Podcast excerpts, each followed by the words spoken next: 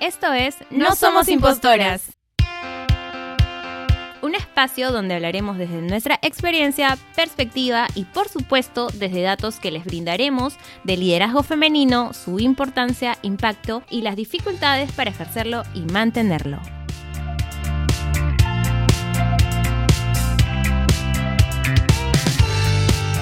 Bienvenidas. Hoy en No Somos Impostoras les contaremos sobre el síndrome de la impostora. Pero, ¿qué es este síndrome de la impostora?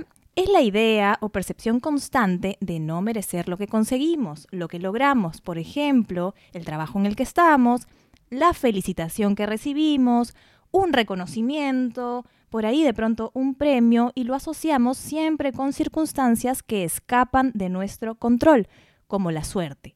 Y lo complejo es que quienes lo hemos sentido estamos esperando que en cualquier momento nos descubran, porque somos unas impostoras. Por supuesto, no somos nosotras las impostoras.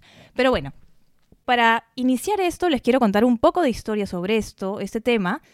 Em, y para ello les quiero comentar que en 1978 son dos psicólogas clínicas, Pauline Clance y Susan Imes, quienes lo acuñan como justamente síndrome del impostor o fenómeno del impostor, en un estudio eh, que se llamó El fenómeno del impostor en mujeres de alto rendimiento, dinámica e intervención terapéutica. Entonces, inicialmente em, se hizo em, a partir de una muestra de 150 mujeres, se eh, evidenció que a pesar de todos los títulos que habían obtenido y de los logros, éxitos que tenían, ellas no se sentían merecedoras de ese éxito y tenían esta sensación de no merecerlo y de ser descubiertas en cualquier momento. Así que de eso va el capítulo de hoy. Por supuesto vamos a comentarles que hay algunos otros estudios eh, mucho más recientes que señalan que debemos ver mucho el contexto, ¿no? Que esto no es algo únicamente relacionado a el autoestima de las personas, sino que también tiene que ver con el entorno en el que nos desenvolvemos. Ahí yo le quiero preguntar a Yanni, a Fío, si alguna vez han sentido o se han sentido impostoras en alguna circunstancia. Sí, claro. Creo que justo ayer cuando conversábamos acerca de, de lo que íbamos a hablar en el capítulo de hoy, les comentaba mucho de cómo eh, lo había sentido de manera muy particular y además de manera muy reciente, ¿no? que lo había identificado como un problema, es cuando me comprometí a escribir artículos, ¿no? porque yo pertenezco a un grupo de investigación en la universidad y cada cierto tiempo hay que escribir artículos o en general tengo esta necesidad, creo yo, incluso ya como hasta inconsciente, de escribir artículos también, por un lado porque me interesa el tema, pero también porque es una manera de posicionarte, ¿no? Y de seguir hablando del tema y también de, crecer un poco profesionalmente. Em, pero lo que había sentido determinado recientemente es que escribir artículos para mí era un proceso demasiado emocionalmente eh, muy difícil porque tenía esta sensación permanente de que tenía que escribir algo maravilloso, increíble, que tenía que proponer alguna teoría súper novedosa, cuando yo soy muy consciente de que escribir artículos no necesariamente se trata de eso, ¿no? Eh, muchas veces se trata más bien de poner, de seguir hablando sobre un tema que ya está en discusión, ¿no? O, dar eh, algunos insumos interesantes a, la discusión, pero no tiene que ser pues la octava maravilla, ¿no? Eh, y de hecho, lo recordaba mucho porque yo hace un año, sí, hace como un año me titulé como, como abogada, o sea, me licencié. Eh, y esto lo hice escribiendo una tesis, ¿no? De hecho, yo misma quise escribir una tesis. Esto lo, digo un poco en contexto porque para titularte en, nuestra carrera de Derecho, en la que Inés y yo, que venimos de la misma universidad, eh, no siempre tienes que hacer una tesis, ¿no? Puedes eh, ir por otros caminos todos súper válidos, pero pueden ser un poquito más cortos que hacer una tesis, que toma un poco más tiempo. Em, y el caso es de que me acuerdo que para escribir mi primer capítulo de la tesis, literalmente lo hice llorando, porque me acuerdo que me costaba muchísimo, no sabía qué poner, era la primera vez que me enfrentaba a un, a un trabajo académico de esa dimensión tan grande. Em, y claro, en el futuro luego ya no he llorado para escribir, pero sí me he conflictado mucho. Y he sentido mucho esto de, no me va a salir bien, ¿por qué lo estoy escribiendo? ¿Qué va a pensar quien lo lea? Luego va a ver mi nombre y va a ver, ay, eso escribió. O sea, es como una serie de, de em, ideas que surgen como para autosabotearme cuando estoy escribiendo. Em, y que al final, pues, como siento que es mucha inversión emocional en escribir. Eh, creo que eso tiene mucho que ver con el síndrome de la impostora porque soy yo misma cuestionándome cuando yo misma me he comprometido a hacer algo que quería hacer, pero que invierto mucho eh, tiempo, no solo, digamos, de trabajo o académico, sino además el tiempo que le invierto a, cuestionarme a mí misma, ¿no? Y creo que hay mucho de eso. No sé cómo lo ven ustedes, si sienten que por ahí les resuena eso o, les ha pasado. Mm, de hecho, Yanni, cuando mencionabas eso de autosabotearte a ti misma, eh, y de pronto si las que nos están escuchando dicen, ah, sí, mira, en realidad yo también eh, me, eh, me, me, frustré muchísimo cuando empecé a hacer la tesis y, como ejemplo, les podría hablar de, ya de mi experiencia como profesional, ¿no? Siempre este sentimiento de querer como validar, ¿no? Que todo lo que he logrado ha sido pues por mí misma, por mis estudios, por mis capacidades. O sea, en algún momento de mi vida he dicho, sí, pues todo lo que estoy logrando poco a poco ha sido por mi esfuerzo, por mi talento y qué sé yo. Sin embargo, hay momentos en los que me he cuestionado, sí he dicho, pero realmente me merezco este puesto de trabajo en el que estoy.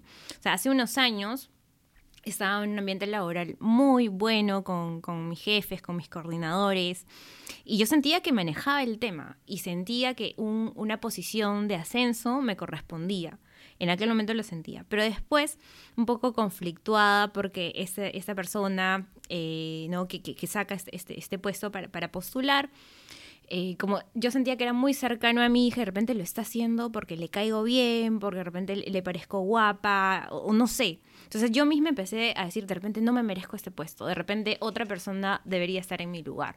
Entonces, ¿por qué no reafirmarme en lo que inicialmente ya había dicho, ¿no? Que yo soy inteligente, todas mis capacidades han sido, eh, son validadas por los estudios que tengo y qué sé yo. Pero no, seguía este, este ruido en mi, en, mi, en mi cabeza y de hecho tuve que consultar a algunos amigos con mucha confianza y perder el miedo de hablar del tema, porque a veces hay miedo de hablar de estas cosas, a veces nos podemos sentir como juzgadas, ¿no? Y, y, y es súper importante que podamos tener amigas y amigos en los cuales podamos confiar, ¿no? De, de, manera sana y decir lo que nos pasa. Entonces, le comento esto a unos amigos y ellos me dicen, Fiorella, pero ¿por qué te cuestionas si en realidad eh, y, fue muy, bonito lo que ellos me dijeron, que yo realmente era algo que no había visto. Fío, hay un punto en tu vida en el que nosotros vemos que empiezas a estudiar un montón, un montón, y empiezas a, eh, a ascender en tu puesto de trabajo, pero fue porque tú ibas adquiriendo esos nuevos conocimientos y tus capacidades se demostraban en el trabajo, ¿no? Y, y unos amigos del trabajo también me dijeron, oye, pero en realidad sí te lo mereces, ¿no? O sea, tú has, tú un montón, este, te interesa el tema, eres apasionada, entonces realmente no es que necesitemos esta validación de otras personas, sino es que nosotros mismos, nosotras mismas podamos creerlo, podamos creer que somos merecedoras de, por ejemplo, como mencionaba, ¿no? De un ascenso en el trabajo. Entonces, yo podría como, como mencionar ese, ese tema, no sé, Inesita, si a ti te ha pasado algo similar en el trabajo, no sé. Eh, de hecho sí, ¿no? De hecho sí, para escribir artículos me ha pasado, me ha pasado al hacer consultorías, Em, me ha pasado al ser entrevistada también, en algún momento, ese es el que me acuerdo mm, como el más, el más reciente, ¿no? Em, y fue que un amigo me entrevistó en un podcast, justamente, eh, y me preguntaba cosas que yo sabía, ¿no? Que sabía más que otras personas porque eh, acababa de salir de un puesto de directora en un ministerio y me preguntaba sobre esa dirección, ¿no? De qué iba, porque era importante y bueno, acababa de salir de ese puesto y efectivamente sabía la importancia y el impacto de esa posición. A pesar de eso, eh, sentí que lo había hecho muy mal, ¿no? Lo sentí muy mal. Eh, esa noche casi no pude dormir pensando y dándole vueltas a qué debía haber dicho, ¿no? ¿Por qué dije lo que dije? De pronto no debí ser tan buena en algunos comentarios. Em, y realmente me dormí sumamente tarde y angustiada eh, con esto, ¿no? Ya después se me pasó porque, bueno, dije ya, ya fue, ¿no? ¿Qué voy a hacer? Y me mandó em, la entrevista. En algún momento me mandó la entrevista y yo no tenía el valor para escucharme. No, no podía escucharme. Em, y bueno, la dejé ahí en el celular que me la había mandado por WhatsApp. Y algunas semanas después me llama un amigo y me dice, oye Inés, escuché tu entrevista en tal podcast y me pareció súper chévere. Yo soy, no sé, comunicador, es comunicador, y veo el tema este, de, entrevistas también y me parece que lo hiciste súper bien y me comenzó a halagar y decía, bueno, pues, que escuchó él, ¿no? O sea, escuchó lo mismo que yo hice o escuchó otra cosa, no entiendo. Y fue ahí que recién, recién me atreví a escucharme a mí. ¿No? Eh, me escuché, claro, eh, ya sabía qué fallas había tenido, eh, había seguramente titubeado en algunas cuestiones, pero la verdad que no estaba tan mal, ¿no? O sea, tampoco dije, wow, realmente lo que me dice él es cierto, soy muy buena. No, no, no. Pero me atreví a escucharlo recién con este soporte o con esta opinión que me había dado él y además yo le decía, no, ¿estás seguro? Y me decía, bueno, sí. En fin, entonces esa fue como la que recuerdo, pero que ha sido, no sé, hace un mes, ¿no? Dos meses. Pero de ahí también lo he tenido con consultorías que si ahorita me van a llamar porque el producto ha quedado seguro, que van a decir ellas que son expertas, van a decir que no da la talla y esperaba esa llamada, daba una exposición y decía, ahorita me van a llamar para decir que no quieren más exposiciones mías. Eh, se tardaban en llamarme, claro, cuando me llamaron me dijeron que querían más exposiciones mías, ¿no? Este, me pidieron varias más, estaban muy contentas em, de, que, de cómo había tocado el tema, pero es una cuestión que constantemente igual me persigue y trato, o sea, de racionalizarlo, o sea, de ser razonable con el tema de... Y, y de saber que lo que me pasa es este, este tema, ¿no? El síndrome de la impostora, que además, y acá doy un dato, eh, les afecta más a las mujeres que a los hombres y por eso es que eh, lo hacemos en femenino y es el primer eh, capítulo de, o episodio de este podcast. Y les doy algunos datos interesantes. Según un estudio publicado por la Universidad de Cornell en 2018, los hombres sobreestiman sus capacidades y su rendimiento mientras que las mujeres los subestiman. Otra investigación realizada en el 2013 por el Instituto Británico Charteret. ¿O cómo se dice eso? ¿Me, me ayudas, por favor? el francés, por favor. ¿El, francés? ¿El inglés? Es Chartered Management Institute. No sé. En fin, no Lo buscaremos. Sí. Estableció una relación entre la falta de confianza de las mujeres y su eh, escaso acceso a puestos de responsabilidad. Entonces, esto es sumamente importante porque no es solo que nos parece que no damos la talla, sino que eso hace que nos atrevamos menos, que em, si vamos a postular un puesto o hay un puesto disponible, no postulemos a él porque no nos sentimos capaces, cuando probablemente sí estemos capacitadas para ello. Em, y esto también reduce eh, la cantidad de mujeres que ya eh, por otras circunstancias es difícil que accedamos a puestos de liderazgo, pero eso es una, eh, una barrera más a que accedamos a ellos, ¿no? Inés, sobre lo que mencionas, sabes que alguna vez escuché en un podcast sobre la, la, impostora, que es, bueno, es el síndrome de la impostora, que cuando decían, ¿no? A veces las mujeres no reconocen sus propios logros, ¿no? Y cuando una mujer lo reconoce, alguna otra mujer puede decirle, ay, pero qué presumida, ¿no? O, o ay, ella se cree lo máximo, o porque está diciendo estas cosas. Y en realidad debiera ser todo lo contrario, ¿no? Mientras más nosotras sintamos que eh, podemos expresar esto, es decir, mira, ¿sabes qué? Lo que he logrado se debe a que he estudiado, se debe que, eh, no sé, sacrifiqué fines de semana trabajando un montón por esta chamba, porque estudié muchísimo para ganarme una beca. Entonces, el esfuerzo es nuestro. Otro punto que menciona sobre... Em, la, ley, eh, la ley, iba a decir, el síndrome de la impostora, eh, es, también le afecta a los hombres, ¿no? Pero de pronto en nuestra eh, en nuestra vida diaria hemos visto más a los hombres, pues, de repente un poquito hasta más seguros, ¿no? Ah, bueno, yo me... incluso podría traerme a decirme que ni siquiera se cuestionan que por qué están logrando tantas cosas, ¿no? Y es algo que de repente sí nos, nos pasa a nosotros. No sé, ni si tienes alguna experiencia sobre eso o, o sobre eso, de, sobre todo lo de, de eso de que escuchamos a otras mujeres hablar tan bien de sí mismas. A mí, por ejemplo, en particular, me gusta cuando veo lograr a las mujeres... Eh, puestos, eh, ascensos profesionales y digo, oye, esta chica realmente se lo merece, ¿no? Y, por qué no darle palabras de, aliento a esta persona. Sí, eh, de hecho algo que mencionabas que me parecía súper este, importante visibilizar el hecho de que evidentemente los hombres también pueden sentirse involucrados con el síndrome del impostor, ¿no? O sea, que, que, lo hablemos en femenino no quiere decir que no hayan hombres que también se puedan sentir aludidos o que, hayan, o que se hayan visto afectados por el síndrome del impostor. Por supuesto que sí, ¿no? Creo que ahí hay como... Em, o sea, no quisiera como generalizarlo, pero sí hay de la mano de la data que mencionaba Inés sobre por qué se manifiesta de manera particular en las mujeres. Em, creo que entre, entre sus múltiples factores, porque definitivamente hay factores que responderán de pronto directamente al género y otros que de pronto ya responden más a una, a una vivencia muy particular de cada persona. Eh, creo que tiene que ver mucho con la socialización, ¿no? Y cómo eh, a los hombres, o es un poquito más usual que a los hombres los empoderen desde pequeños, ¿no? O sea, les digan estas frases que los hacen sentir siempre seguros, ¿no? Este, no sé, o sea, desde el, ocho, desde el solo hecho que les digan desde pequeños eres un campeón, tú todo lo puedes, em, que de pronto no les han dicho este, de manera eh, literal estas palabras, pero similares, eh, está construyendo finalmente una autoestima, ¿no? O una manera de ver la vida como mucho más ganadora que respecto de otras personas, ¿no?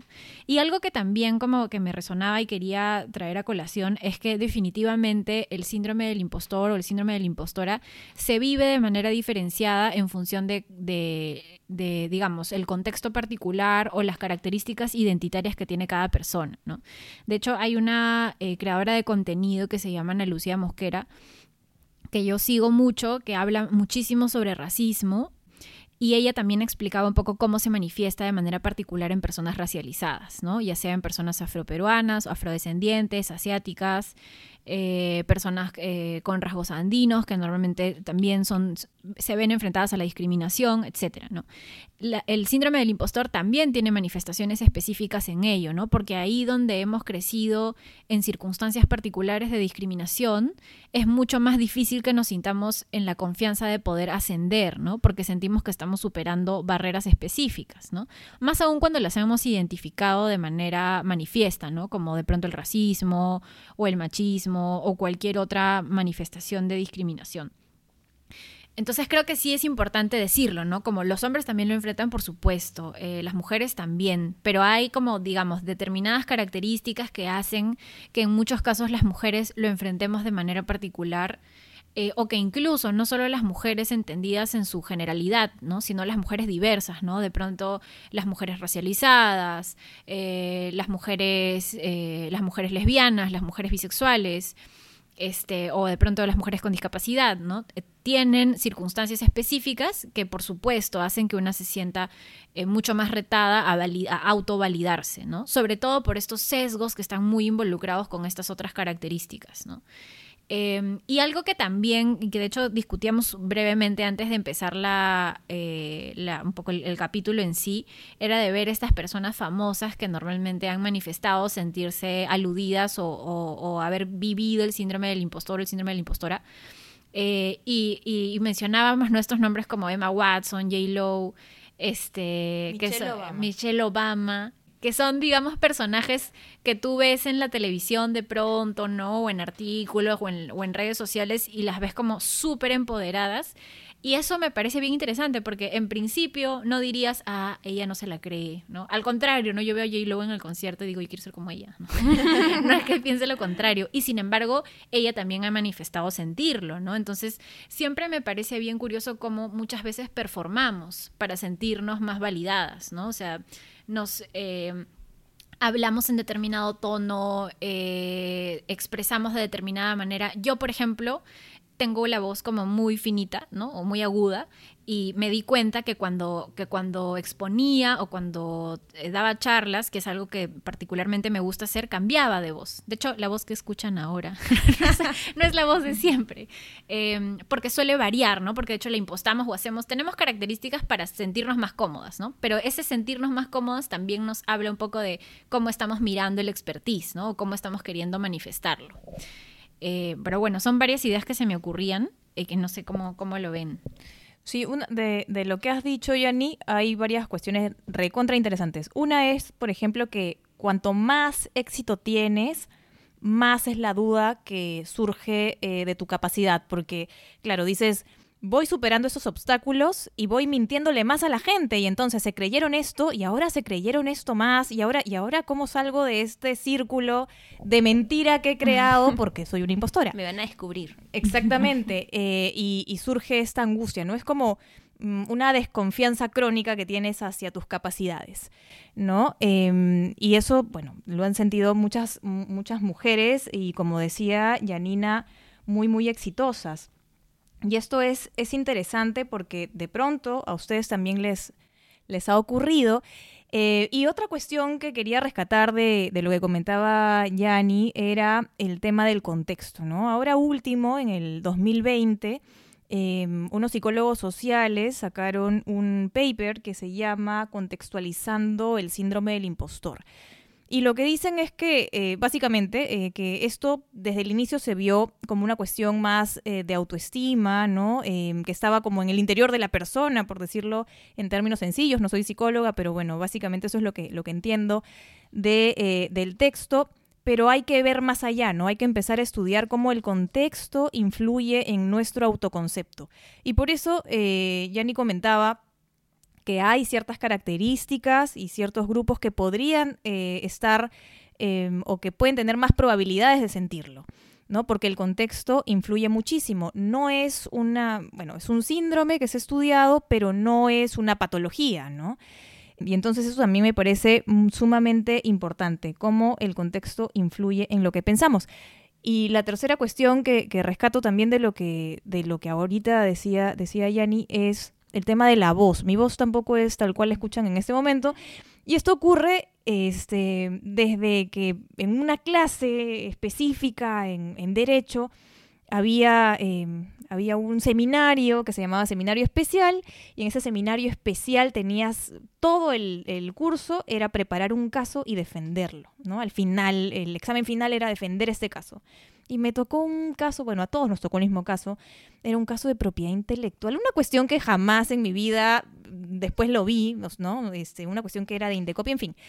Y tenía que defender este caso, me había preparado muy bien y una cuestión que no había tomado en cuenta era mi voz, ¿no? Sino todo el contenido que tenía que dar. Estaba preparadísima y me emocioné, pues, ¿no? Y cuando empiezo a, argumentar, de pronto eh, había un profesor de teatro ahí también, ¿no? Estaba el profesor eh, de Derecho, el profesor, dos profesores de Derecho y uno de teatro, eh, y me dijeron, bueno, sí, todo muy bien, lo hiciste bien, pero tu voz te quita seriedad. Porque tu voz es muy chillona, no. ¿no? Y entonces eso me tiró, pero más o menos como cuatro pisos hacia abajo ah. en la autoestima. Dije, Dios, ¿y ahora? Y entonces por eso es que comencé a modular la voz y este comentario me lo hicieron también en algún trabajo, ¿no? Que mi voz era como de muy niña. Bueno, tenía 25 años, tampoco pensaban que mi voz ahora tengo algunos años más. Este, pero a partir de esos comentarios que sí me afectaron muchísimo, comencé a modular eh, la voz y sobre todo, o sea, cuando estoy en confianza y con amigas, con amigos, probablemente hable más, más agudo, pero mm, la aprendí a modular también para estar en situaciones eh, laborales, ¿no? Y sobre todo eh, en reuniones cuando son hombres y mayores, más todavía, ¿no? Pienso mucho más en cómo voy a hablar y cómo voy a modular la voz. Pero esas cuestiones también afectan un montón. Eh, y tú, por ejemplo, Fío, tú que has estado además en un ambiente súper masculino, que eres ingeniera agrónoma, esto, ¿cómo ha funcionado? O también has tenido que adaptar ciertas cuestiones Em, no sé, a estos espacios. Sí, no, de hecho, bueno, la voz que están escuchando ahorita sí es mi voz.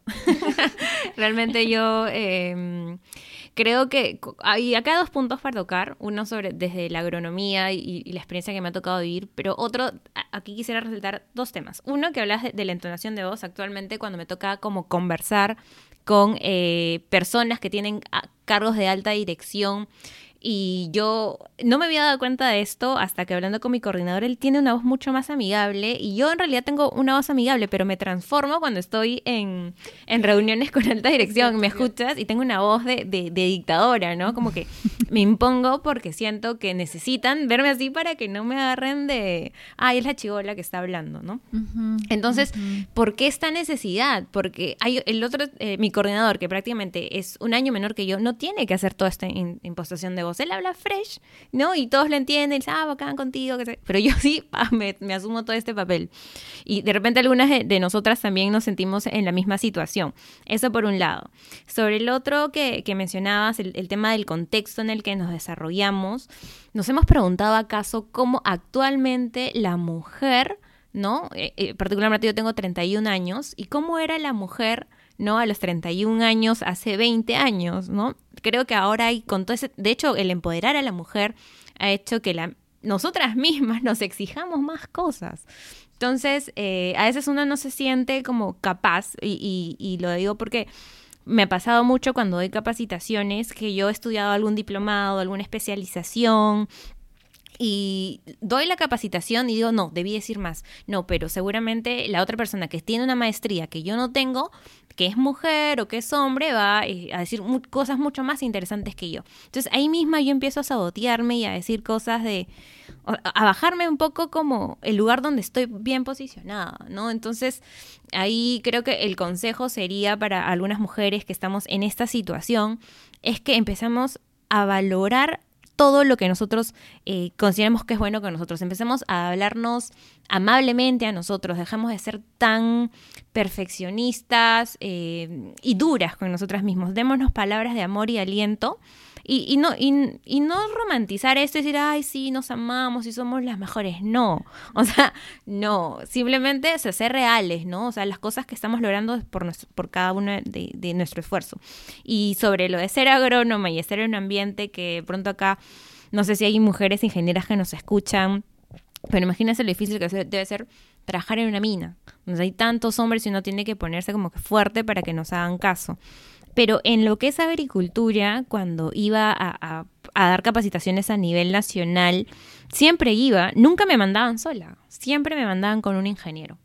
Porque decían, no, como estás, eres joven y eres mujer, no te van a tomar en serio, ¿no? Entonces, yo decía, pero ¿por qué no me van a tomar en serio si yo tengo las capacidades, ¿no? Entonces sí, es un poco, es un poco duro y hay que, hay que, hay que ir analizándolo desde diferentes eh, sectores, ¿no? Entonces, bueno, esa es mi experiencia, Yanni, no sé, eh, sí, de hecho me, me, parece súper bacán lo que dices porque creo que es algo que no había, sí he reflexionado, pero no, no, lo había pensado para hablar hoy y es verdad, yo también lo, lo enfrento mucho por este tema de ser mujer joven, ¿no?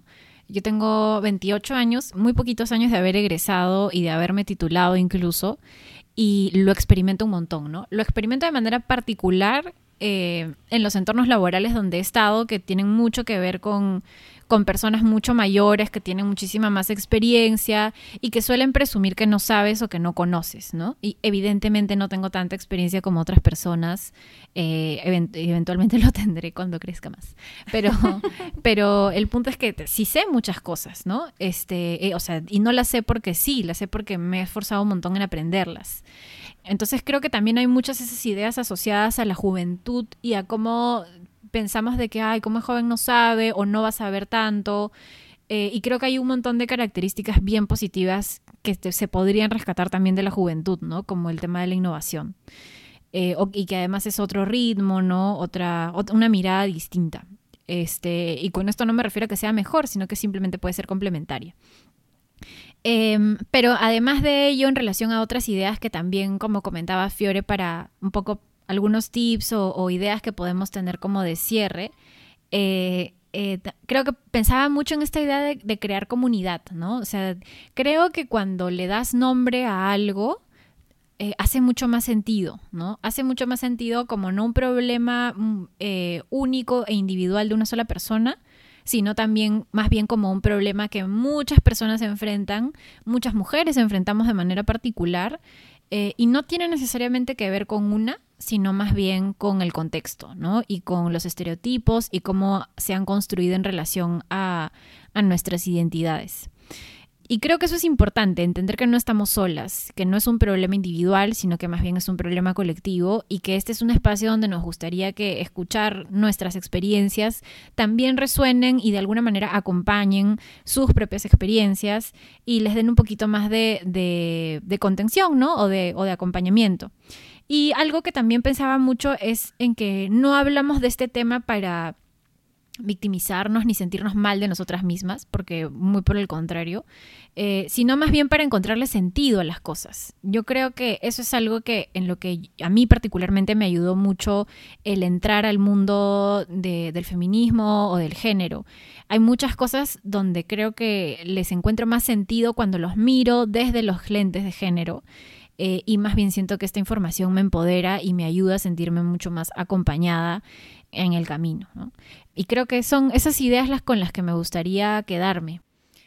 Sí, para ir cerrando, luego de haber dicho todas, bueno, algunas de nuestras experiencias, ¿no? Esperamos que esto también les sirva a ustedes para que sepan que no están solas en estos sentimientos, que no es un problema de autoestima, de confianza únicamente, sino que también hay un contexto que favorece a que nos sintamos así, algún comentario de repente que hemos escuchado, y ahí la invitación es a que nos validemos entre nosotras, ¿no? Eh, encontrar espacios de confianza donde podamos alentarnos mutuamente, podamos reconocer nuestros logros, em, el autovalorarnos, es decir, saber que hemos conseguido algunos temas por nuestra capacidad, el atrevernos también, que esto no nos detenga para atrevernos a nuevos retos, a postular a nuevos trabajos, a asumir responsabilidades y sí, bueno, siempre encontrar de repente en el espacio donde estemos esas personas eh, que nos apoyen eh, y apoyarlas también en este sentimiento de reconocimiento y de validación. Y si nos toca dirigir, también, también eh, acercarnos a las personas que están bajo nuestro liderazgo y decirles lo que valen, ¿no? Para que sigan avanzando, nunca hacer una barrera ni, ni hacer estas críticas no constructivas porque en el camino estamos aprendiendo todas, eh, de, quienes son más jóvenes y tienen menos experiencia porque traen nuevas ideas, y de quienes ya están más tiempo em, en el ámbito laboral o en cualquier otro ámbito. Así que entre todas eh, hay, que auto, hay que valorarnos y hay que validar nuestra experiencia. Inesita, que esto sea una invitación, bueno, le digo Inesita todo el tiempo, disculpen, es, el amor que le tengo a Inés. Eh, Inés, que esto sea una invitación, ¿por qué no? A todas las mujeres que están escuchando el podcast y que empiecen a hacer ruido de esto, conversen con sus amigas y digan, ¿ustedes saben lo que es ser una impostora o han escuchado el síndrome de la impostora y de repente van a salir más preguntas y más cuestionamiento? Hablemoslo, ¿no? Porque qué bonito que nosotras podamos fortalecer esta comunidad y nada, para cerrar creo que podríamos decir que nos recuerden y que recuerden que no, somos impostoras. Y las invitamos a escuchar nuestro próximo episodio que va a tratar de qué es ser una mujer exitosa. Así que ahí nos escuchamos. Adiós. Chao.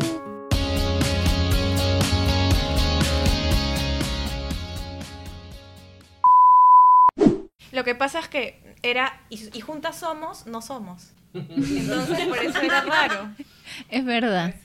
Y Fiore se acerca el micro como cuando están en rueda de prensa. Y entonces, como cuando terminan de jugar los, el fútbol. Y como que, ¿usted qué piensa, señor Gareca? Bueno, quiero decirnos.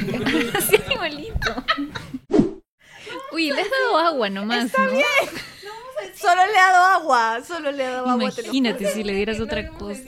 No, sí, sí. Sí. Es que me mira y se ríe. Entonces, como, no sé.